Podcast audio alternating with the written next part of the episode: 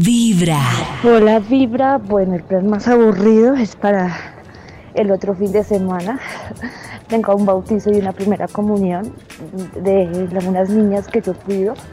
No tengo cero ganas de ir porque a mí el papá de la bebé es un parásito completo y me cae gordo.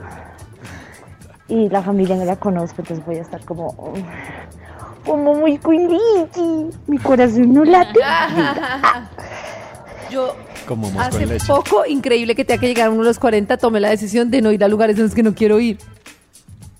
¡Eso! Nunca. O sea, pero O así- sea, se O sea- pues, no, digo yo, pues es que hay casos muy difíciles, pero no sé, que yo era de la que iba a bautizos, a todo lo que fuera por compromiso. Ah, Ahora ya, pues ya. no, no voy. Es que tengo muy poquito tiempo para mí y la vida es corta. O sea, Digo yo antes, uno va- antes, así no quisieras ir, ¿ibas? Sí, pues como por compromiso, como como porque, ay, ¿cómo no voy a ir? ¿No les pasa eso nunca? ¿O no les pasa nunca? Ay, ¿cómo no voy a ir al, al cumpleaños de Pepito? Ay, ¿cómo no yo voy a ir al bautizo de. Juanchito? Yo sí sacaba el jopo, No, la a mí sí me da pena, me cuesta decir Pero que es que no. hoy en día hay, por ejemplo, ese ejemplo del cumpleaños. Es que está cumpliendo años hoy alguien en la oficina. Y yo pues medio lo conozco ahí, no, no me importa. Y entonces van a almorzar todos y hay que dejar la coca y hay que ir a ese, a, a ese almuerzo en el centro comercial. ¡No! Entonces, uno no va y cae no, gordo. No, uno dice, no puedo, quiero mi coca. Lleva un día de buena vibra, le cae gordo el empezando con. Vibra en las mañanas. Vibra en las mañanas. Amigos de Vibre, buenos días. Buenos días.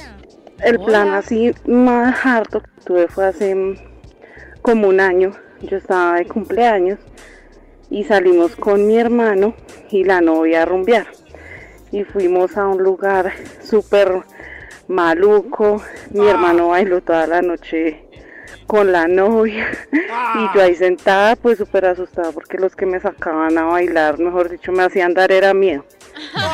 Entonces ese es uno de mis planes más aburridos que he tenido.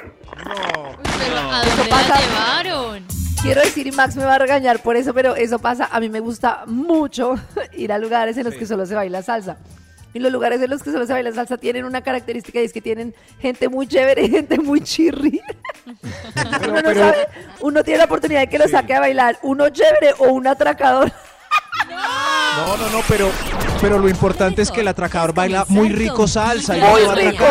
Yo estoy de acuerdo, salga sin la cadena y disfrute. Él roba los mejores pasos. Él lo está atracando ahí, tranquilas.